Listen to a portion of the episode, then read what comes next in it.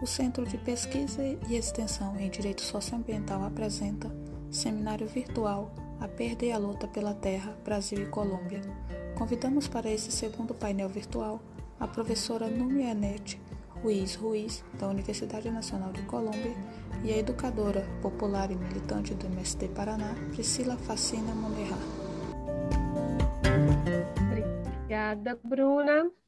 Obrigada, professora Núbia, também por sua fala.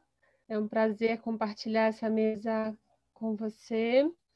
E então vou falar um pouco sobre a luta pela terra no Brasil, né, a partir um pouco da minha vivência no ST. E eu acredito que para tratar desse tema, a gente tem que fazer um pequeno apanhado histórico, né, e trazer a visão dos povos do campo, das águas e das florestas sobre esse tema, né? Porque toda a história é tratada geralmente de modo superficial é, ou de uma forma economicista e a partir dos interesses que não são desses povos, né?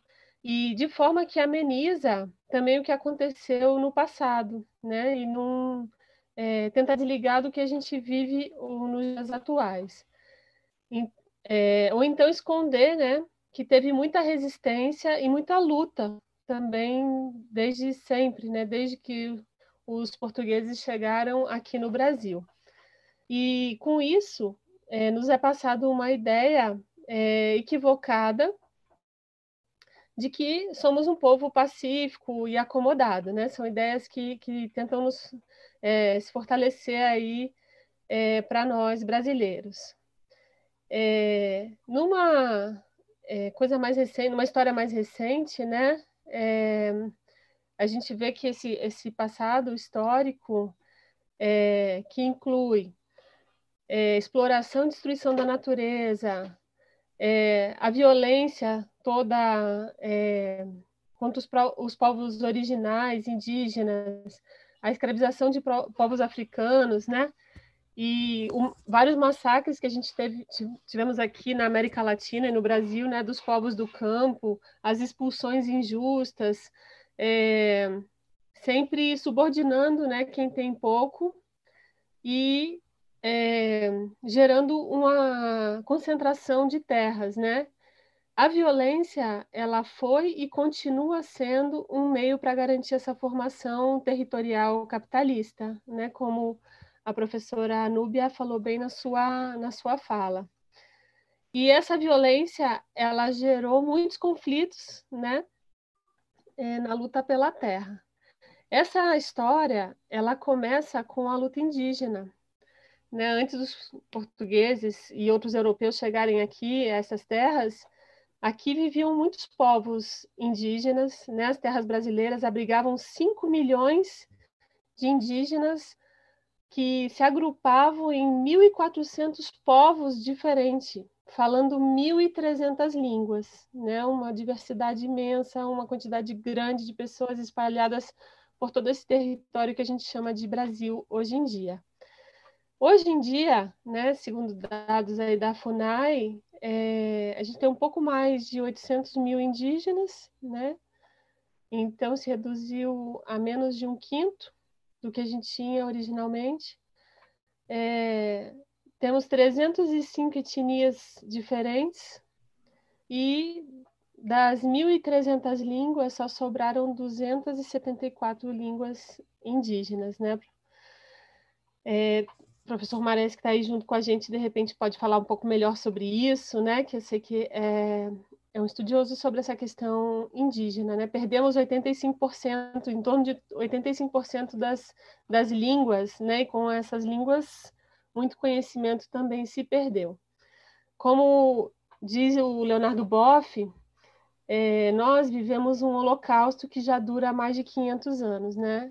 Isso nos envergonha profundamente, né? E, e convoca nossa solidariedade e reparação é, nessa mesma época, né, que chegam os portugueses e começa esse massacre dos povos originários que viviam aqui no Brasil, é, o Brasil foi dividido em grandes faixas de terra, né, o que a gente chama de é, capitanias hereditárias, que foram doadas a comerciantes, a, a nobres, né, é, pessoas próximas à, à, família real.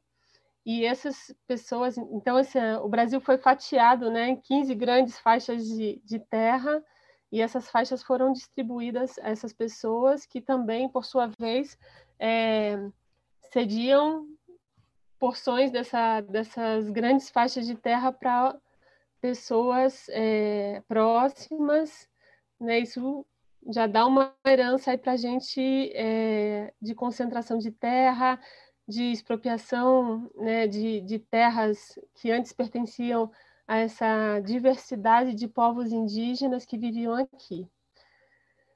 É... Outro fato que marca nossa história de luta pela terra é a escravidão, né? que trouxe graves consequências até os dias atuais. Né? Muitos tratam a escravidão como uma questão do passado e como uma, um fato que já passou, que já terminou, né? Mas a gente sabe que até hoje a gente tem trabalho escravo no Brasil e que isso se perpetua, né? Ainda tem efeitos avassaladores que permanecem até os dias atuais. Ela criou e cria, né, uma singularidade excludente e perversa. E além disso, ela contribui, é, contribuiu, né, com a origem de muitos sem terras, porque os negros escravizados que foram trazidos da África para cá, quando foram forreados, eles não tinham terra para viver e para trabalhar, né? Na mesma época que aconteceu a abolição da escravatura, aqui no Brasil é, se, se cria a lei de terras, né, que é de 1850, e que é, também é, regularizou a prática da grilagem desde aquela época, né? Apropriação de terras, é, do, de terras através de documentação forjada, e isso se perpetua até hoje, né? E também é base da nossa desigualdade social, territorial que hoje a gente tem aí. É, nesse território, então, é, negros, indígenas e europeus né, foram é, construindo a sua resistência. E então hoje em dia o nosso o campesinato ele se constitui nessa miscigenação dessa diversidade de sujeitos sociais históricos, né? E esses povos dão origem a uma diversidade de territorialidades que expressam saberes, que expressam formas de resistência, né? modos de vida que expressam resistências, é, na sua reprodução em diferentes ambientes, né, nessa diversidade de, de, de, ecossistemas que também temos aqui no Brasil, e essa resistência, esses modos de vida com um convívio bem harmônico né, com, com esses ambientes. É, diferente do que é, nos coloca a professora aí, do modo é, capitalista né, de ocupação é, da terra e dos, dos bens comuns. É, então, como eu disse, esses modos de vida expressam resistências né, na luta pela terra, porque muitas vezes a gente só consegue enxergar a resistência é, em grandes episódios, assim, episódios mais acirrados, né, como teve aqui no Brasil, muitas lutas pela terra em vários, em vários lugares do Brasil, né, históricas, mas esse cotidiano também, é, eu acredito que a gente deve, deve tratar como luta pela terra, como formas de, de resistência a esse movimento é, criado pelo capital, né, que já tem mais de 500 anos aí. Então, é, o Brasil Hoje em dia a gente tem uma grande diversidade de etnias, de línguas, de conhecimento, de povos é, tradicionais, né? Tem uma riqueza particular aí, assim como na Colômbia também, né? Uma riqueza grande. A professora também colocou lá que tem essa influência da matriz é, indígena dos povos originários, mas também muito da matriz africana, né? Dos negros que foram escravizados e levados para a Colômbia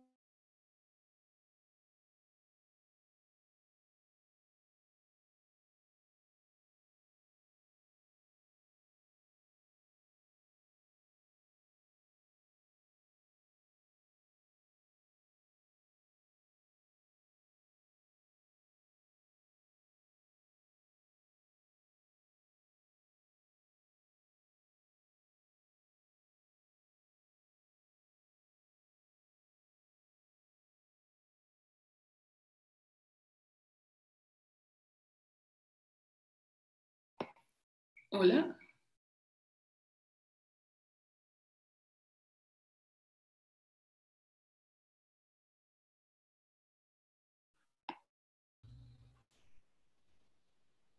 Oi, uma caidinha, mas voltei. Estava falando então sobre é, essa diversidade de povos, né? Que isso também é uma riqueza na questão da luta pela terra, formas de resistências diferentes e de, de lutar pela terra.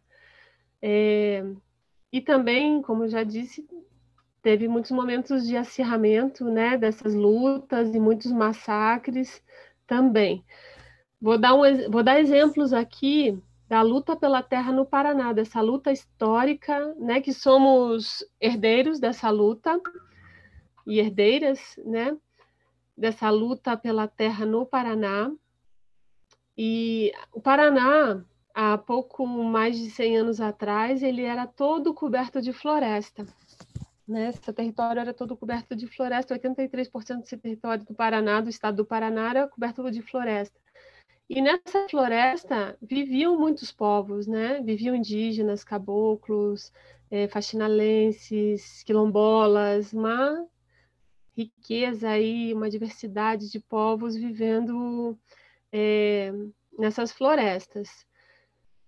E os ciclos econômicos, né, e o adensamento dessas relações capitalistas, assim como aconteceu na Colômbia, é, aqui no Brasil, devido à exploração da madeira, da erva mate, do café, da soja, né, e mais recentemente da cana, foram a principal causa dessa devastação dessa floresta e dos povos que estavam associados a essas florestas, né? Hoje em dia restam um pouco mais, um pouco menos de 10% dessas dessas florestas e junto com as florestas também os povos que, que viviam aí nessa, nessas florestas.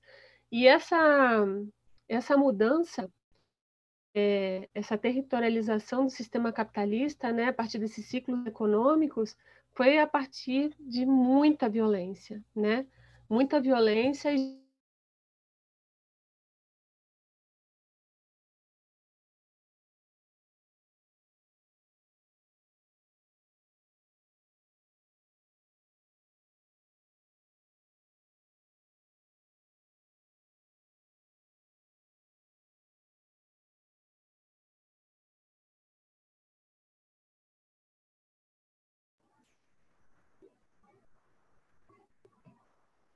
Acho que a gente está com alguns probleminhas na conexão da Priscila.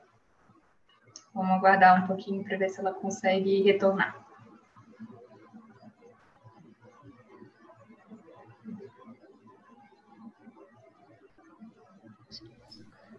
Opa, voltei. Pronto. Dá umas caidinhas às vezes aqui. É, então, eu estava falando da Guerra do Contestado, né, que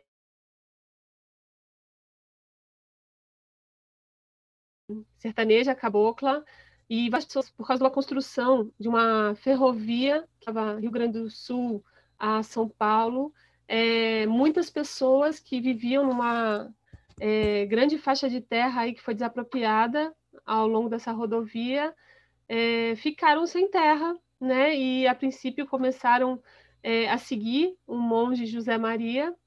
É, no começo é, tinha um, um cunho assim mais messiânico e tal, mas de, no primeiro confronto esse monge morre, né? E aí a guerra continua e com a adesão de diferentes segmentos sociais, né? Não vai dar tempo de entrar muito aqui, mas eu sugiro que todos possam ler, estudar um pouco mais sobre sobre essa questão da, da guerra do contestado, que é o nome é, do meu assentamento aqui, né? É, é uma história assim de muita resistência dos camponeses que duraram quatro anos, né? Numa covardia muito grande, assim, o governo tinha armas. É, foi a primeira vez que foi usado o avião num, num conflito de terra no Brasil e eles resistiram durante quatro anos é, nessa guerra. Mais recentemente, a gente teve mais duas revoltas camponesas, né? Uma lá no norte do, do Paraná, que foi a revolta de Porecatu, é, onde poceiros e camponeses, né, que ocupavam terras é, que foram cedidas pelo Estado, e essas terras, num determinado momento, foram é, doadas, foram destinadas a grandes proprietários de terra que queriam expulsar esses camponeses. Os camponeses também resistiram com luta armada, mas nesse episódio foram também totalmente massacrados. E mais recentemente, ainda em 1957, a revolta é, que aconteceu no sudoeste do Paraná, né, e também com uma companhia de terras que come, é, começou a comercializar terras que já tinham sido cedidas para imigrantes e onde também habitavam indígenas e, e caboclos e começou um confronto, né, um conflito e, e o confronto. Essa acho que foi uma das poucas é, lutas camponesas onde os camponeses saíram vitoriosos. Também é outro episódio que vale a pena a gente estudar e se inspirar, né, nesse episódio do que foi essa luta é, dos poceiros ali na região sudoeste. Então, todos esses conflitos eles são motivados, assim, primeiramente pela noção de que nessas áreas havia um vazio demográfico, né? Não existia pessoas e, e pelo contrário, existiam muitas pessoas e seus modos de vida é, que foram expulsas de forma violenta quando é, nessa, essas iniciativas é, capitalistas avançam sobre, sobre esses territórios. É, caminhando um pouco mais para a história aqui recente, né, é, essas lutas também sofreram grande, é, uma grande repressão assim é, partir ali do golpe militar, né, que foi duplamente cruel e violento para os camponeses, porque além de todos os, os direitos é, que foram caçados para todos os, os, os, brasileiros e brasileiras, né, ainda nessa fase, durante o golpe militar, aqui é, se estabelece um, um modelo de agricultura que expulsa milhões de pessoas do campo né, que não, não tinham, nessa época, a possibilidade de se manifestar, se mobilizar para é, lutar contra essa, essa violência. E, e é nessa época né, que, um pouco antes disso, antes do golpe militar, teve várias lutas pela terra é, no Brasil. Um pouco antes do golpe, é, tinha a eminência da reforma agrária, né, até um plano de reforma agrária, é, do governo que foi é, golpeado pelos militares, né? Mas então passou esses 20 anos um pouco é, de uma forma meio é, clandestina, meio parado pelas condições, né? Não tinha condição de, de luta e tal. E no final do, do período da ditadura militar, então, é, com todos toda a crise que esse modelo, esse novo modelo de agricultura que a gente chama de revolução verde, é, proporcionou né, a expulsão de vários camponeses e um modelo totalmente excludente para camponeses, acirra a luta pela terra e com é, o início da abertura democrática, no finalzinho ali dessa, da ditadura, os movimentos começam a se organizar é, surgem vários movimentos de luta pela terra, começam é, esses movimentos inovam na forma de lutar e aí é que surgem as ocupações de terra pela primeira vez, né? É muito emocionante conversar com pessoas que viviam naquela época e que lutavam nessa época, que falavam a gente não sabia bem como fazer, só sabia que tinha que fazer, né? Foram ocupar terra e é, essa nova forma de luta muito certo aqui no Brasil, né? Assim, foi muito forte, logo isso se, se espalhou, né? Aconteceram muitas ocupações e é, as primeiras ocupações são ali do final da década de 70, né, 79 e tal. Em 1984, então surge é, vários pequenos movimentos resolvem ficar nas trabalhadores rurais sem terra.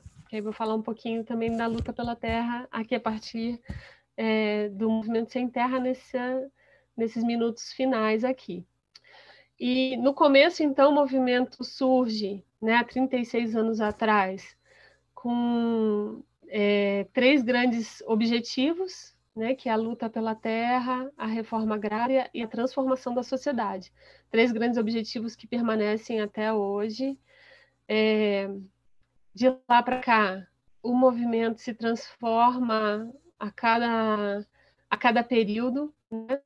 É muito interessante a gente ver a cada assim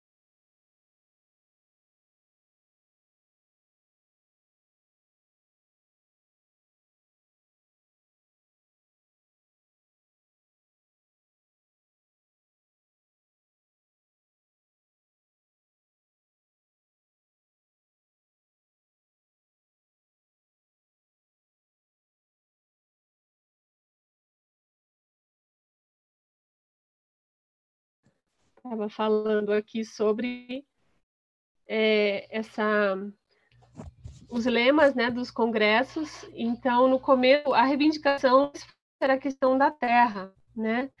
Esses lemas, terra para quem nela trabalha, a ocupação é a única solução, né? Quando o pessoal viu que o jeito de conquistar a terra era a ocupação mesmo, não tinha outra forma de ocupar.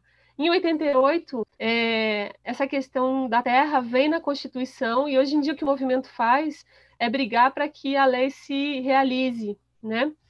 É, então, as ocupações são é, uma forma de pressionar, de denunciar é, situações que são é, passíveis de, de, de levar uma terra para a reforma agrária, né, para ser desapropriada com fins é, de reforma agrária. Então, o que o movimento faz é ocupar uma terra, hoje em dia, né, há 36 anos atrás, ocupar terras para denunciar a situação é, que essa terra, a situação dessa terra, que pode ser trabalho escravo, problemas ambientais, uma terra improdutiva, problemas né, com o Estado, e pressiona para a desapropriação dessas terras. E a partir do momento que essa terra é desapropriada, ela vira um assentamento, né?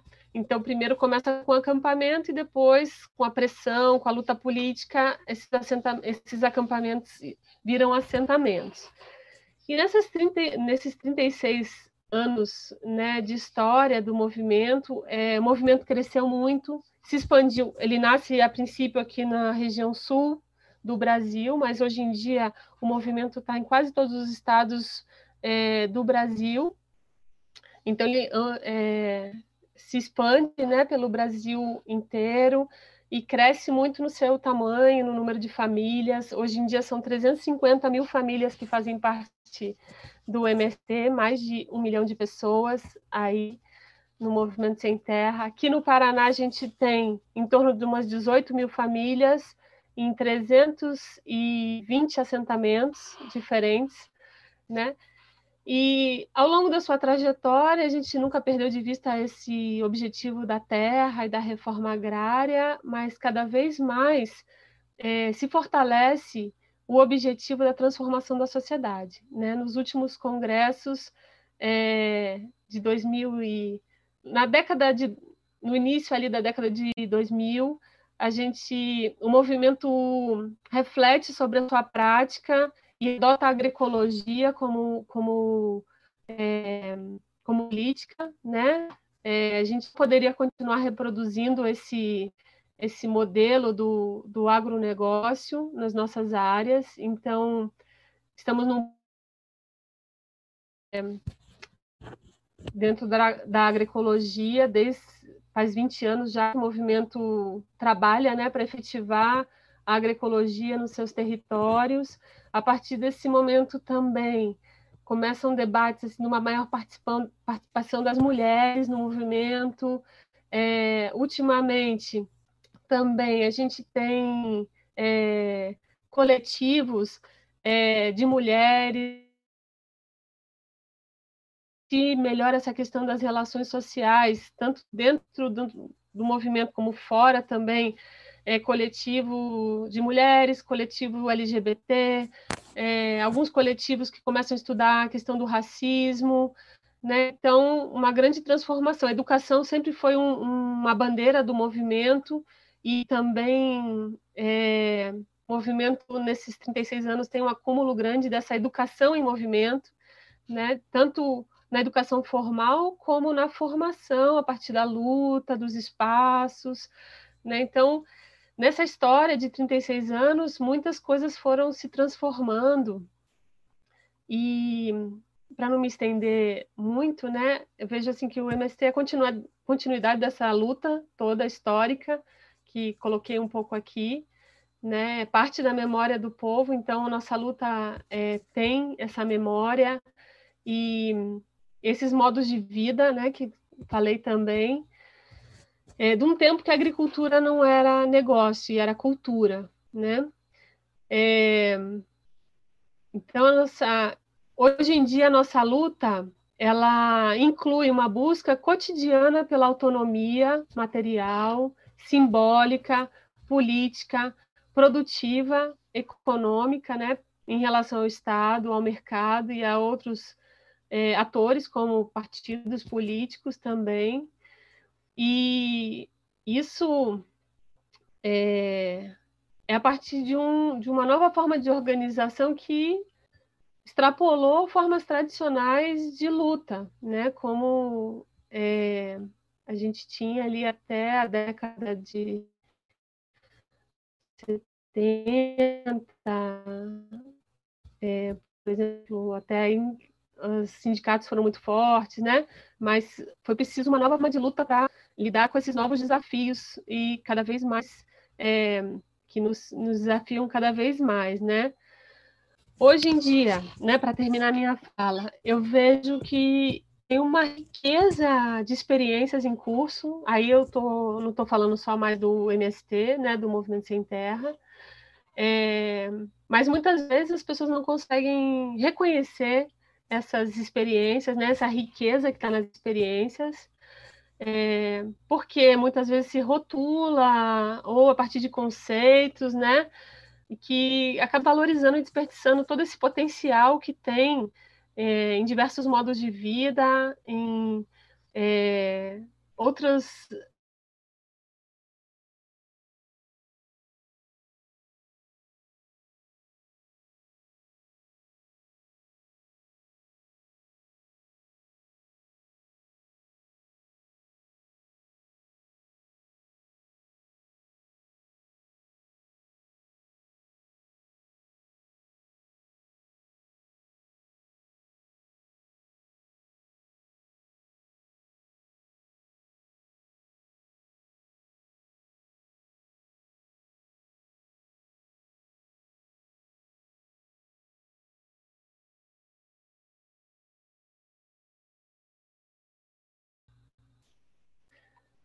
Então, a, a esquerda costuma priorizar muito a questão da classe, né?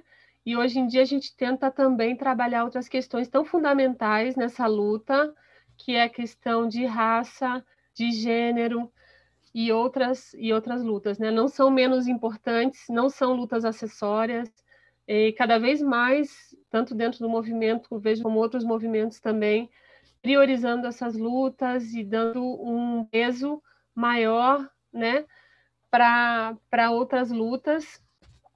Então, eu acho que é muito importante essa, essa ampliação, né, essa mudança, e a gente também enxergar essa questão da resistência cotidiana, né, que até hoje é, há muita luta nesse cotidiano, não é só nas grandes mobilizações, nos grandes eventos, uma grande luta aí também no cotidiano, onde é, se muda a lógica do capitalismo, a lógica onde o dinheiro está no centro e essa a vida passa a estar no centro, né? Então essas formas de luta, de resistência que colocam a vida no centro, eu acho que são lutas que têm muito a nos ensinar e a terra passa a ser mais que a terra, né? Passa a ser o espaço de vida, o território de vida, é, onde a gente pode resgatar toda essa riqueza cultural, alimentar,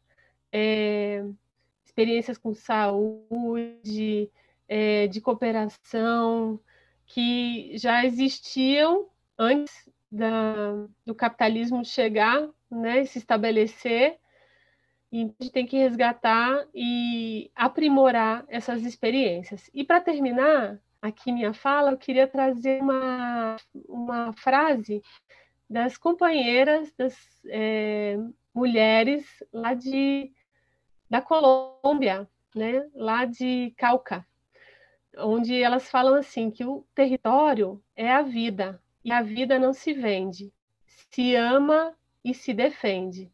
E elas falam ainda que a nossa terra é nosso lugar para sonhar com dignidade nosso futuro. Talvez por isso nos persigam, porque queremos uma vida de autonomia e não dependência, uma vida onde nos, não nos toque que mendigar e nem ser vítimas. Então agradeço e vamos lá para o debate. Devolvo a palavra para a Bruna.